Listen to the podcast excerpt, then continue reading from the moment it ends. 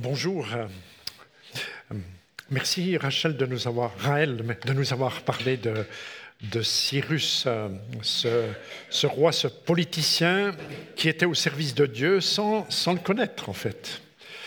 Et c'est vrai que un des aspects de la prière aussi pour les autorités, enfin, euh, un domaine dans lequel je suis un peu impliqué depuis quelques années, euh, on fait parfois référence à, à ce que tu nous as lu ce matin. Seigneur, tu conduis aussi les personnes qui ne te connaissent pas, qui ne sont pas en communion avec toi. Tu les conduis à réaliser ton œuvre, le grand œuvre que tu, que tu opères parmi les nations.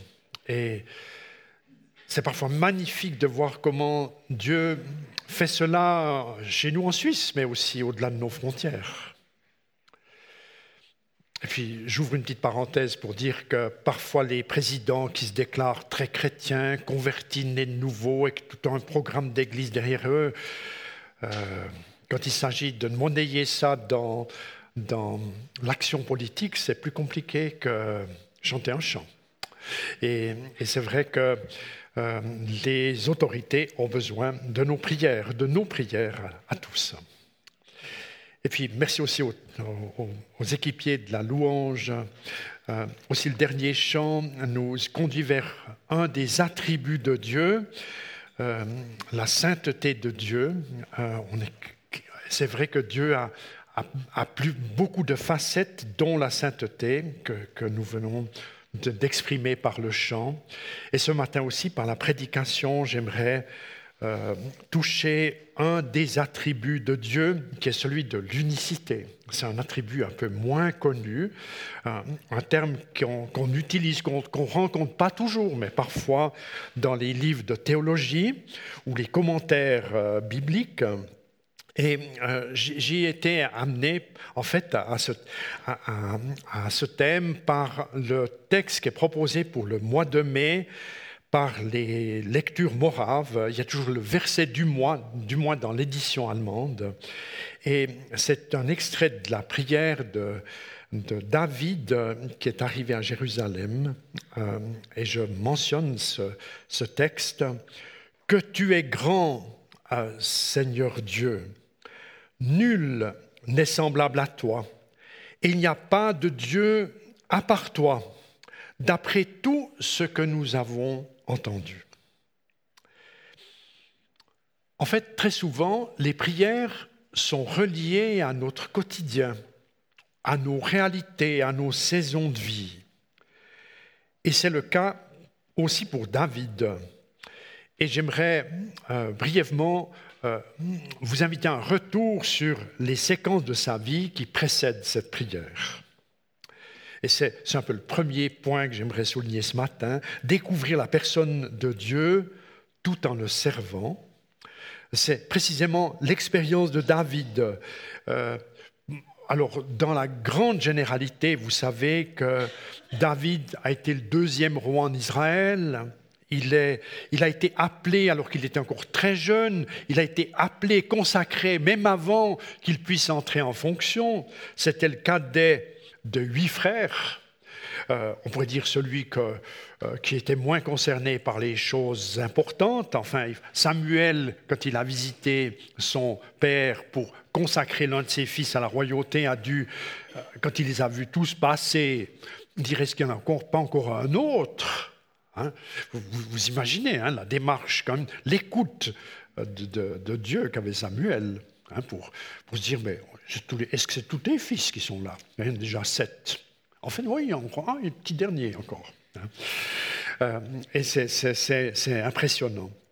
Et, David était un, berger, un chasseur habile, c'était un musicien et poète. Il a été euh, précisément consacré à la royauté, comme je viens de le dire. Ça a été pendant plusieurs années aussi le responsable des, opposants du roi Saül, parce que roi Saül est devenu tellement... Il a tellement glissé vers l'égocentrisme qu'il n'était plus capable de tenir son pays. Et puis, imaginez-vous, c'est comme si à côté de l'armée d'un pays, il y a une autre armée non officielle qui défend les frontières et qui met un peu d'ordre dans le pays. Hein, c'est ce que David a fait avec euh, ceux et celles qui l'ont suivi. Et puis il aurait eu l'occasion, et parfois il y avait le combat, pas contre dehors, mais le combat style guerre civile entre l'armée de Saül et les partisans de, de David. Puis vient la mort de Saül, du roi Saül, et puis David entre en fonction, c'est un peu le début du, livre de 2 Samuel, si vous aimez relire cette, histoire.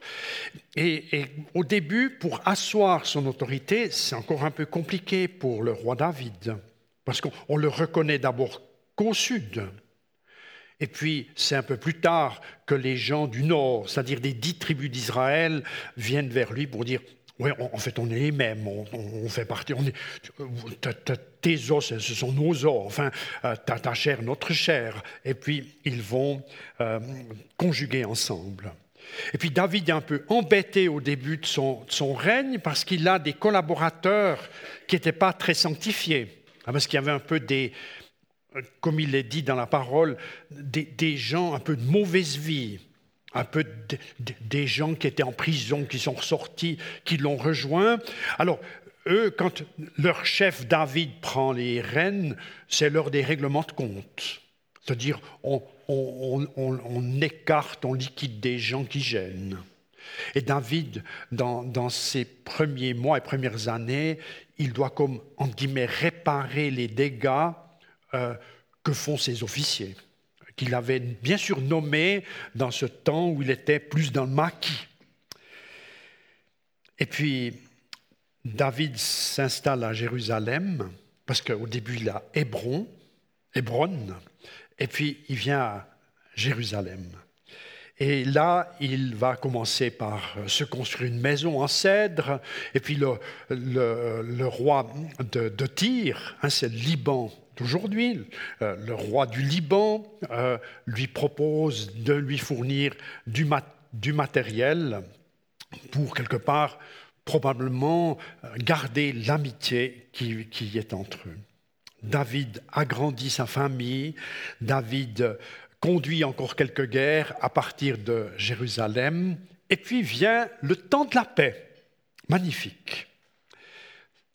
2 Samuel 6, quand la paix est arrivée, David a l'intention de faire venir le coffre de l'Éternel, c'est-à-dire c'est ce coffre qui a été fabriqué lors du voyage dans le désert pour le tabernacle, l'arche de l'alliance qu'on dit aussi dans, les récits précédents, dans lequel sont déposées les tables de la loi, le, bâton de Moïse, le bâton d'Aaron qui avait fleuri, euh, aussi encore une coupe avec la manne comme souvenir que Dieu avait euh, nourri son peuple dans, le désert.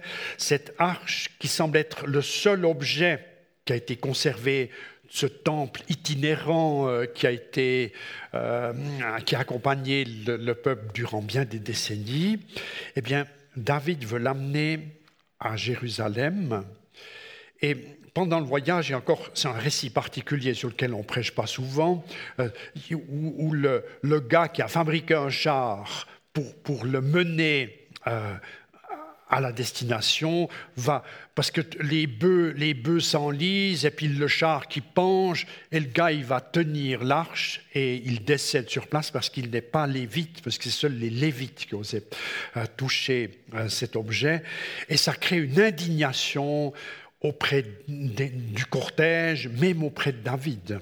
Et puis il y a la décision on met cette arche ailleurs et puis ils la mettent dans une maison euh, d'un, on peut dire, d'un lévite pendant trois mois. Et puis, ce qui est étonnant, c'est que les affaires de ce lévite tournant bien, hein. il ne s'est pas dit lesquelles, mais il avait, il y a des gens, des fois, ils ont toutes sortes de poisses. Hein, c'est comme ils sont abonnés à la poisse. Hein.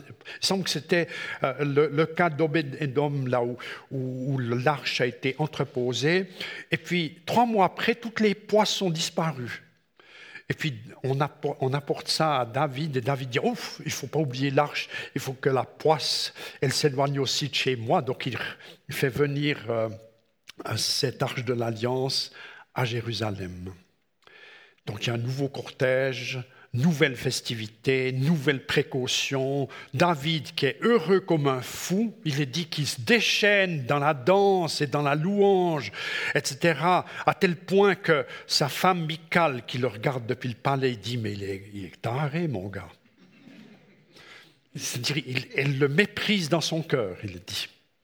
Et, depuis ce jour-là, la, dispute conjugale a, comme dégénéré. Et puis, le, ce, tabernacle, il est mis sous une tente, comme c'était déjà le cas dans le désert, rien de nouveau.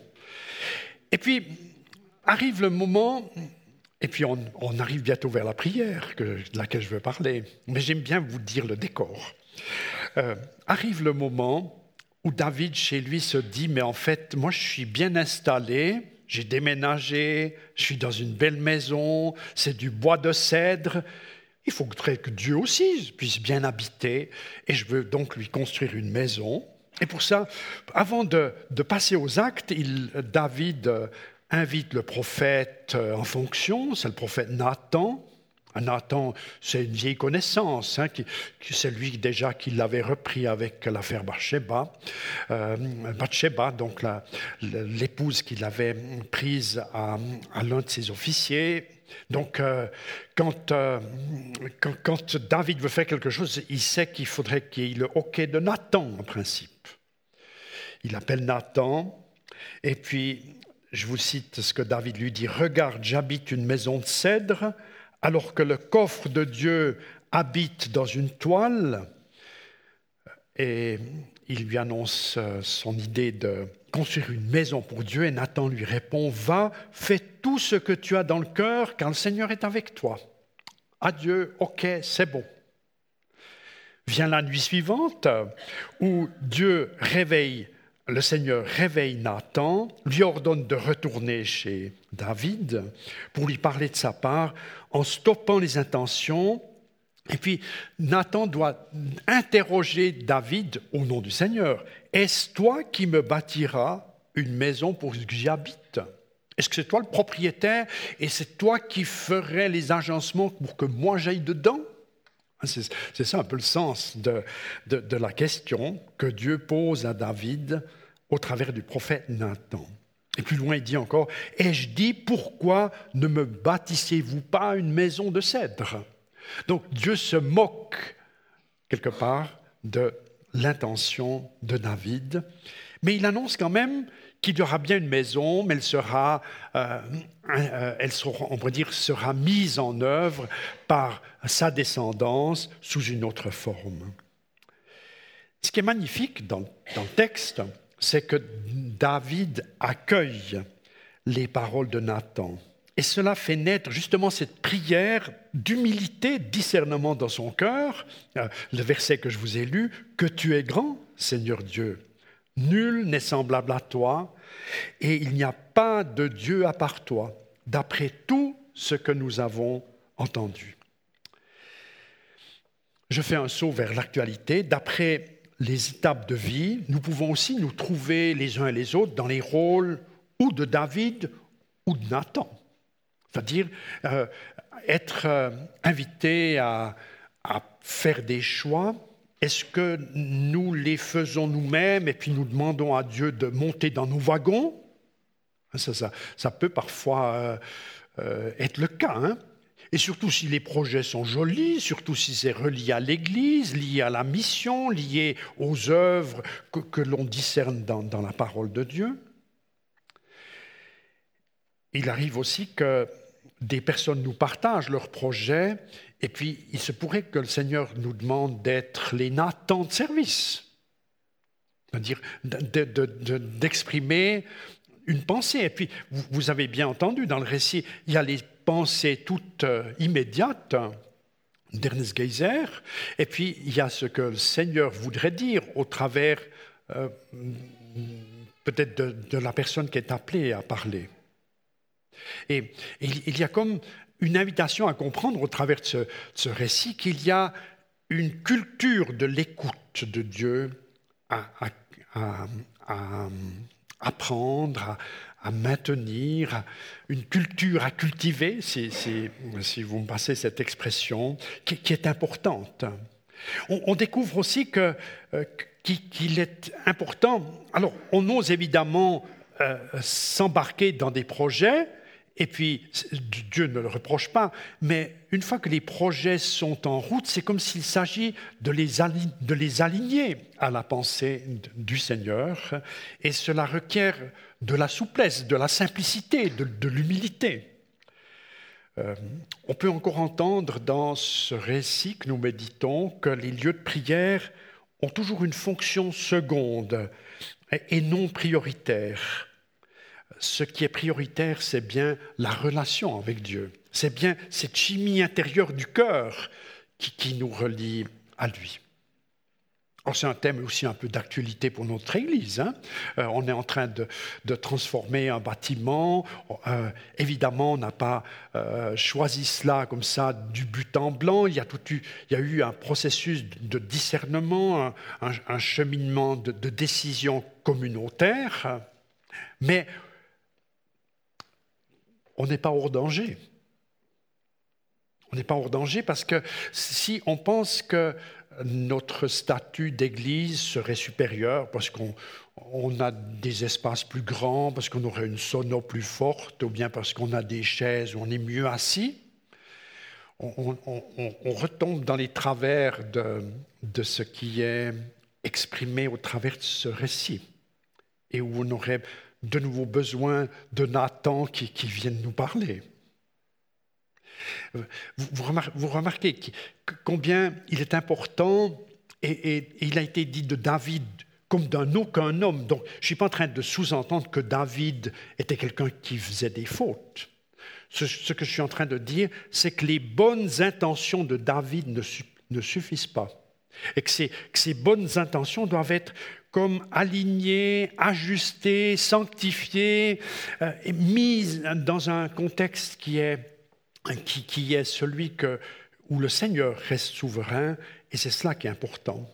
D'ailleurs, de David, Dieu, c'est de la seule personne qui est dit dans l'Ancien Testament, c'est euh, un homme qui avait un, cœur selon Dieu, c'est-à-dire qui, qui savait aligner son cœur sur la pensée du Seigneur. Et, je dirais, l'exemple que nous venons de parcourir illustre cette simplicité, cette docilité qui a été celle du roi David.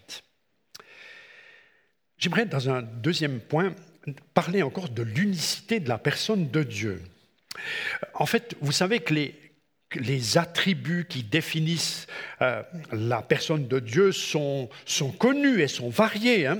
Dieu est éternel, il est omniscient, c'est-à-dire il, connaît tout, il est omniprésent, il n'y a pas de lieu euh, où on l'invoquerait, où Dieu ne, serait pas euh, présent et prêt à nous entendre. Il est tout-puissant, il est esprit, il est miséricordieux et saint, il est, juste, il est saint. on aime aussi parler beaucoup de l'amour de Dieu. Dans le Nouveau Testament, on devrait peut-être dire que le premier attribut de Jésus et de, Dieu le Père euh, est précisément l'amour. Alors je vous ai donné ici la liste, comme c'est dans, un des dictionnaires bibliques dans ma bibliothèque, etc. Hein, ils ne sont pas tous présents. Un attribut moins connu, euh, dont nous avons ici une illustration, est son unicité. Alors, je vous préviens tout de suite, si vous allez vérifier sur Internet, d'ailleurs la présidente du culte m'a encore dit ce matin, vous, découvrirez que le terme il est très occupé par la théologie musulmane. Donc, donc, vous trouvez un tas de discours des mouftis et des soufis qui, vont, qui vont euh, expliquer que Dieu n'est pas trois, mais qu'il est un. Il n'y a qu'un Dieu, et dès qu'on pense qu'il y a plusieurs dieux, on est précisément dans l'erreur. Donc, euh, pour résumer, il y a comme une approche mathématique de la compréhension du sens de l'unicité. Unicité veut dire un et rien d'autre. Pour les contenus de la Bible, aussi par conséquent la théologie chrétienne, euh, la compréhension est différente. L'unicité inclut un pluriel.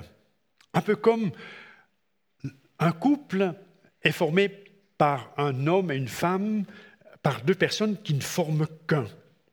Ou bien le, mot Elohim, Dieu Elohim, hein, c'est le, Dieu Elohim, c'est souvent par ce nom-là que le Dieu de l'Ancien Testament est nommé.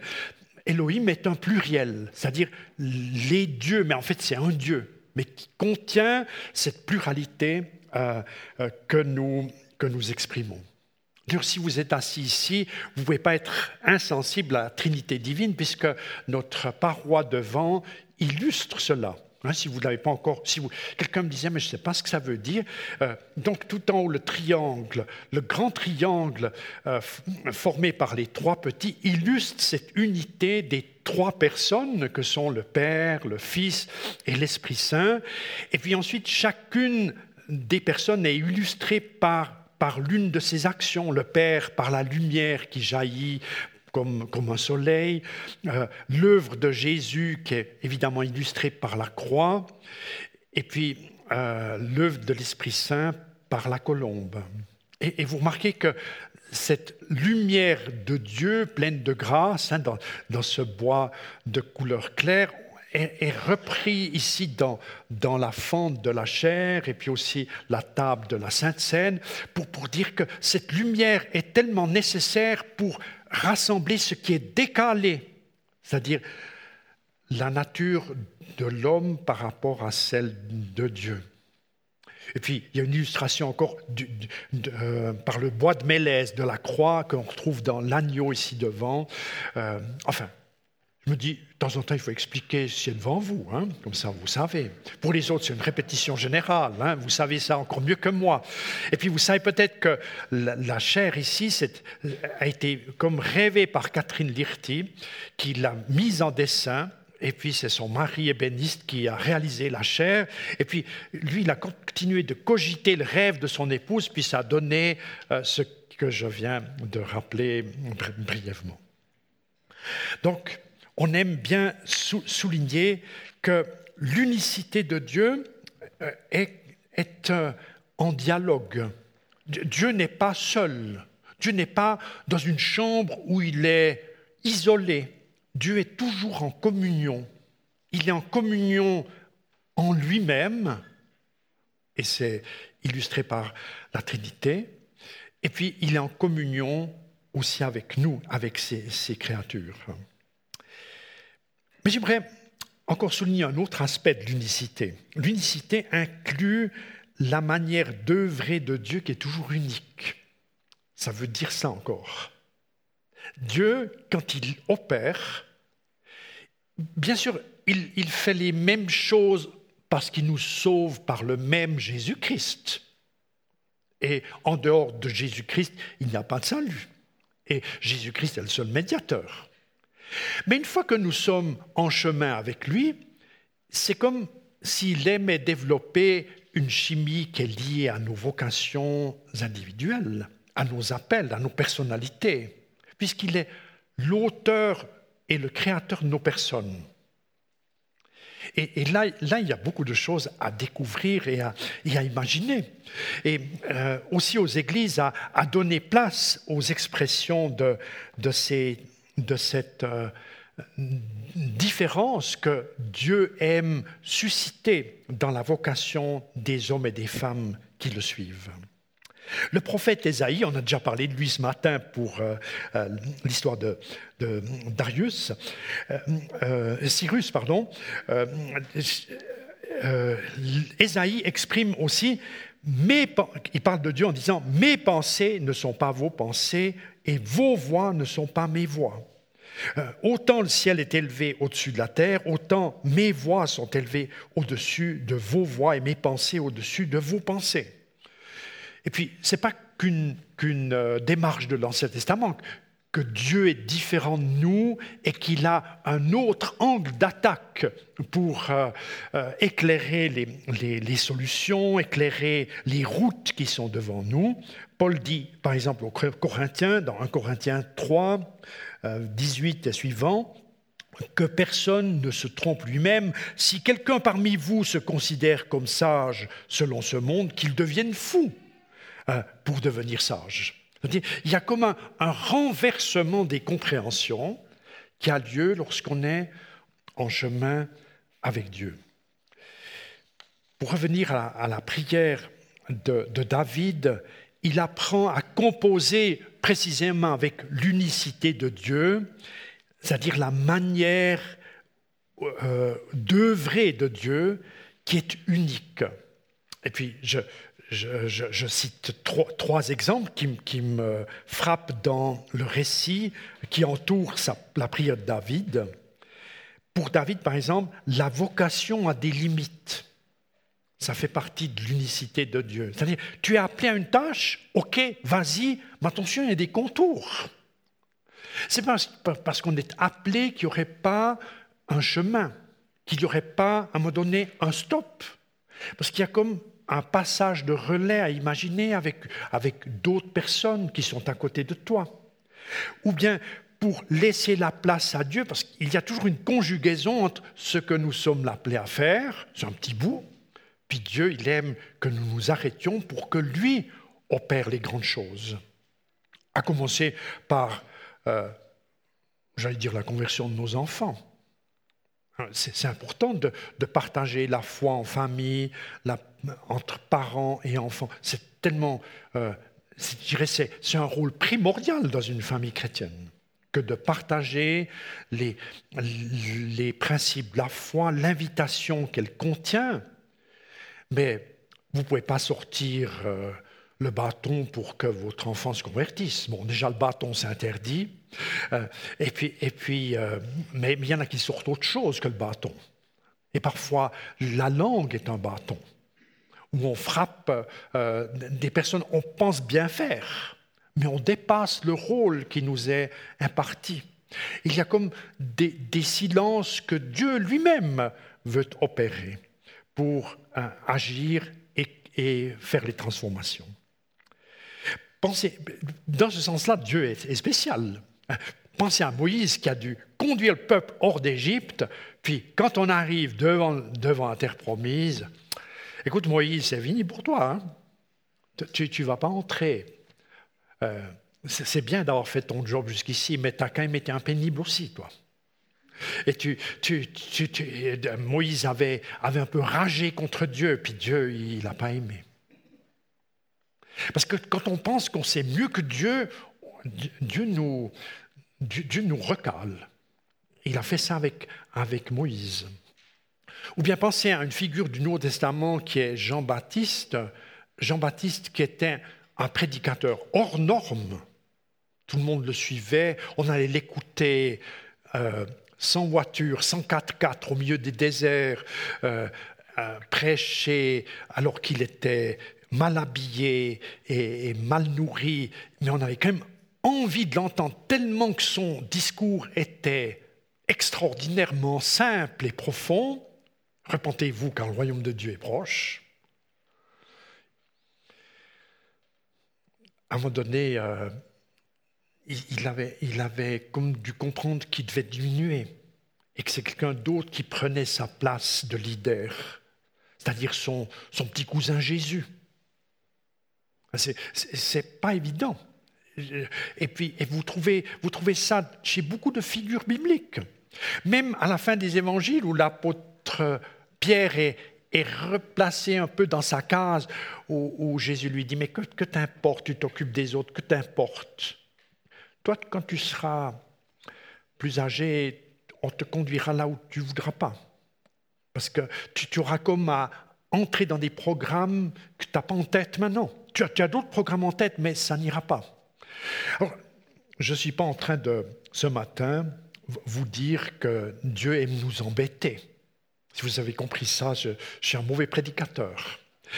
Ce que j'aime vous dire ce matin, c'est que Dieu nous appelle tous. Si on n'aura pas appelé, il faut répondre à son appel et comprendre qu'il nous aime et qu'il nous donne comme un, un terrain d'exercice dans lequel il fait bon œuvrer pour lui, mais qu'il serait dommage d'aller ailleurs, qu'il serait dommage de le construire, ce terrain d'exercice qu'il nous donne, en système fermé où nous nous déployons, nous nous épanouissons, mais on est en dehors de la dépendance avec lui. Je parle d'un théologien qui a beaucoup souligné ce que je communique ce matin, c'est Karl Barth. Je sais bien que Karl Barth, lui, c'est pas le grand copain des évangéliques, parce qu'on a dit de lui, c'est un théologien libéral. Mais lui, il aimait dire Dieu est le tout autre. Tu penses qu'on est Dieu, ok, mais il est tout autre que ce que tu penses. Et il, il plaidait beaucoup pour que les chrétiens, pour que l'Église déploie l'humilité, la simplicité, l'esprit critique devant ce qui est parfois affirmé trop fort. Alors je sais que Karl Barth a aussi dit d'autres choses qui sont plus problématiques. Il a dit par exemple, la Bible contient la parole de Dieu. Elle n'est pas la parole de Dieu, elle contient la parole de Dieu. C'est une phrase typique de Karl Barth. Pour, pour dire, il voulait dire par là, vous ne pouvez pas faire de la Bible un livre de cuisine, on ouvre quelque part, on trouve un petit verset, puis il va bien pour moi, amen, au revoir. Vous comprenez? Il a voulu dire ça. Il y a quelque chose à comprendre, il y a un discernement. Alors, il y a la parole de Dieu, mais s'il vous plaît, déployez un peu de sagesse. Alors, moi, je ne suis pas un disciple de Karl Barth, mais, j'aime bien vous, euh, nous rappeler à nous tous qu'il y a comme une simplicité que David avait trouvée en marchant avec le Seigneur. Et ma prière, ça serait de dire, Seigneur, donne-moi le bon dosage dans ces choses. Parce que si on dit que Dieu est le tout autre, si on dit toujours cela, Dieu, il est très lointain, et puis nous, on est un peu seuls. Mais si, à l'inverse, on pense que Jésus, on l'a dans la poche, et que les projets qui nous lient à lui sont sous notre contrôle, on est comme euh, dans un autre travers. Et c'est tellement important qu'il y ait et la chimie avec Jésus qui nous affectionne, qui nous prend dans ses bras, euh, spirituellement parlant, pour, pour cheminer avec lui, et la crainte qui nous attache à lui. Seigneur, donne-nous le bon dosage en ces choses. Je termine brièvement avec un troisième point. Euh, la conclusion, ça va en direction de la conclusion. C'est important de comprendre nos engagements dans la dépendance. Hein. Nous sommes en permanence, les uns et les autres, placés devant des choix et par lesquels nous désirons plaire à Dieu pour entreprendre sa volonté. Et puis, depuis la Pentecôte, on a évidemment l'Esprit Saint euh, qui rend la présence de Jésus tellement vivante en nous. Et puis, il y a des outils euh, que nous recevons qui sont supplémentaires par rapport à David. Hein. David n'avait pas, euh, on pourrait dire, vécu la présence du Saint-Esprit à la même manière que les chrétiens de la Pentecôte. Et depuis la Pentecôte, par l'œuvre de Jésus, euh, cette proximité est tellement belle et immédiate que nous pouvons cheminer avec assurance avec simplicité et avec humilité. Je conclus pour, pour dire que Dieu est un Dieu qui aime mettre la main dans le cambouis. Vous savez ce que c'est le cambouis? C'est l'huile ou la graisse vers les moteurs qui est usée, donc ça c'est un peu noir comme ça. Hein. donc, euh, et David disait ça. Je, je, je, vous lis ce qui suit la prière euh, que tu es grand, Seigneur Dieu, nul n'est semblable à toi, car il n'y a pas de Dieu à part toi, d'après tout ce que nous avons entendu. Puis il enchaîne, y a-t-il sur la terre une seule nation qui soit comme Israël, ton peuple, que les dieux soient allés libérer pour en faire leur peuple et pour lui donner un nom? Est-ce que dans l'histoire des religions, il y a un Dieu qui mettrait sa main là où personne ne voudrait la mettre. Nous venons de vivre Vendredi Saint et Pâques. Ce sont, je dirais, les moments majeurs où nous nous souvenons que Dieu, il vient au travers de son Fils Jésus mettre les mains vers un endroit où seul lui peut enlever cet euh, enduit. Hein? Être délivré du cambouis, ça c'est, ça c'est comme un art. Hein. Euh, je, me rappelle, j'avais pas de truc pour parce que autrefois j'allais des fois deux trois jours, j'avais encore du, cambouis sous maison. Quelqu'un me disait ah t'as trafiqué ton moteur de nouveau. Euh, c'est vrai qu'il faut avoir un peu d'hygiène pour euh, enlever le cambouis. Alors celui de nos cœurs, c'est Jésus seul est en mesure de le faire. Qu'il enrichisse ainsi notre marche dans la foi et qu'il nous renouvelle. Soyons encouragés pour cheminer avec l'aide de Dieu. Amen. Je vous invite à la prière. Seigneur, ce matin, nous sommes en chemin avec toi. Nous désirons marcher avec simplicité, marcher en te laissant diriger les opérations.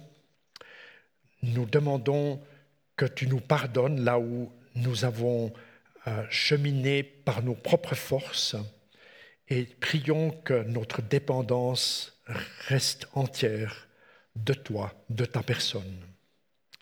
Seigneur, ce matin, nous demandons à savoir cultiver l'écoute comme David pour t'entendre nous parler au travers de ta parole, au travers des frères, des sœurs qui sont à côté de nous.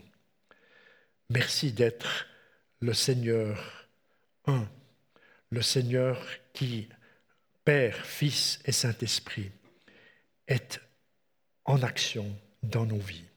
Gloire à ton nom. Amen.